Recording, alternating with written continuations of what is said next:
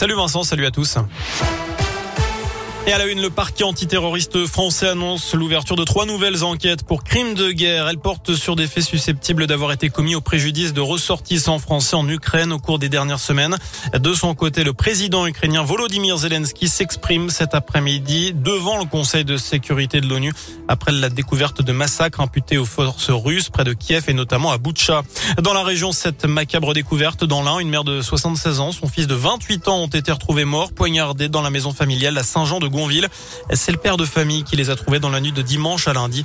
La piste d'un drame familial serait privilégiée. Selon le progrès, le fils aurait été sous mesure de protection pour des problèmes d'ordre psychologique.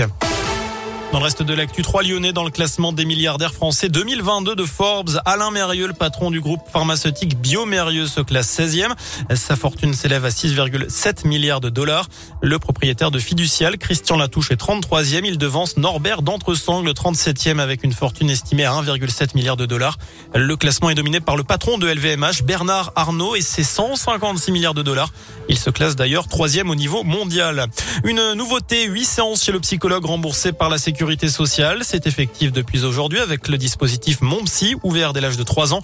Pour en bénéficier, il faut une prescription d'un médecin traitant et prendre rendez-vous avec l'un des psychologues partenaires. La liste est disponible sur la plateforme Mon Psy et il faudra faire l'avance. 40 euros pour la première séance, 30 euros les suivantes.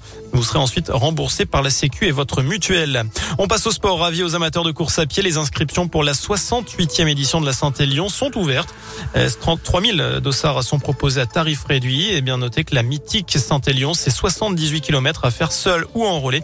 Ce sera les 3 et 4 décembre. Une fête pour célébrer le Rhône et la Saône. Ce sera les 1er, 2 et 3 juillet prochains à Lyon. Les élus ont dévoilé ce matin les temps forts de cette première édition. C'est le photographe et documentariste amoureux de la nature Yann Arthus Bertrand qui a été choisi comme parrain. Pendant trois jours, les Lyonnais seront invités à participer à toutes sortes d'animations autour des cours d'eau.